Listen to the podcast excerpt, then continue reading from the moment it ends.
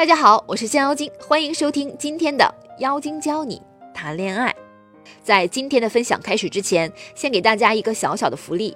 最近呀，我创建了一个私人专属成长社群，当你有情感问题或者疑惑时，可以随时在群里提问，群里的小伙伴们会一起为你出谋划策。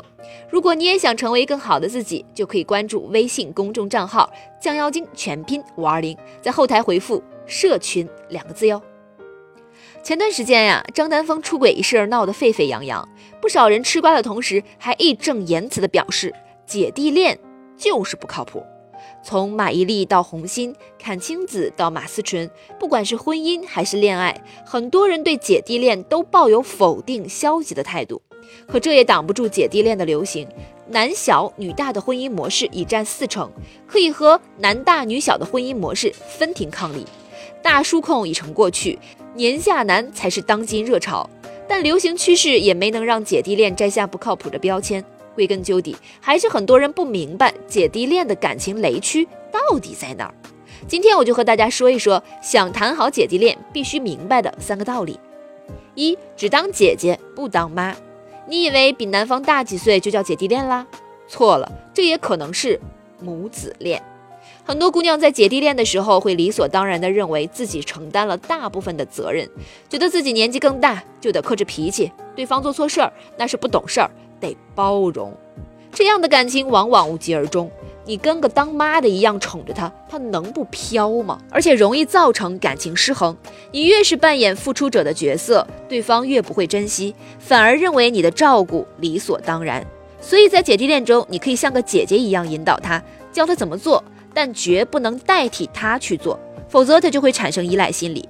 此外，千万不要过分克制自己，你大可以冲他撒娇闹脾气，不需要用懂事儿来束缚自己。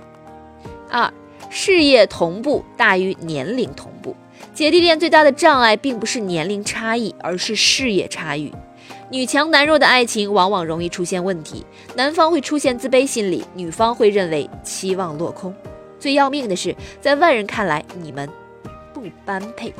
在韩剧《经常请吃饭的漂亮姐姐》中，女主大龄未婚，父母都急得团团转，可母亲宁愿让她和曾经出轨的前任复合，也不肯让她继续姐弟恋。理由很简单，抛开年纪不谈，女主母亲更嫌男主家境普通，工作不够出色。拦在姐弟恋面前的一直是外部条件，所以要维持事业同步，男方就要有事业心和上进心，千万别让他躲在你后面。你要想办法让他明白，你需要依靠他。所以姐弟恋的正确打开方式是走在前面的一方引导落后的一方前进，达到同步状态，这样才能消除年龄差距。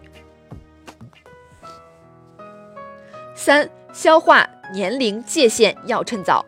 有些人对姐弟恋固有的印象是女方迁就并且照顾男方，而男方处于不成熟的状态。可事实上，姐弟恋也能被宠上天的。赵又廷比高圆圆小五岁，却是名副其实的宠妻狂魔。两人走到哪儿都是十指相扣，还时常夸高圆圆是最美的女人。霍思燕比老公杜江大四岁。可在他面前撒娇卖萌毫不违和，甚至还被自己儿子给宠成公主。看吧，谈对姐弟恋不仅能被老公爱，还能被儿子宠。可不少学员向我抱怨说，自己的姐弟恋不仅不浪漫，还常常为年龄的问题苦恼。其实姐弟恋想要相处的自然和谐，淡化年龄界限就得趁早。如果你在他面前一直是大姐大，做事强势，那恋爱模式就固定了。他会从潜意识里认为你不需要太多照顾。等你再展现出少女的一面，他就会觉得违和。所以，我们从一开始就别把年龄界限当回事儿。你就算比他年纪大，也可以是个小女人。你尽可以在他面前展现你的幼稚、脆弱的一面，激发他的保护欲，让他把宠你当成习惯。同时，你也要以男友的标准要求他，而不是因为年纪问题降低标准。别觉得他年纪小，那你就得委屈着让着他。请牢记，姐弟恋里没有姐姐和弟弟，只有男人和女人。其实遇上喜欢的人并非易事儿，别因为年龄差中断感情。只要避开感情雷区，看清姐弟恋的最致命的这三点，就能拥有幸福浪漫的爱情。不管是男大女小，还是男小女大，唯有妥善经营，才是爱情长效的唯一秘诀。如果你还不清楚如何妥善经营你们的感情，一定要添加情感顾问来帮助你分析一下哟。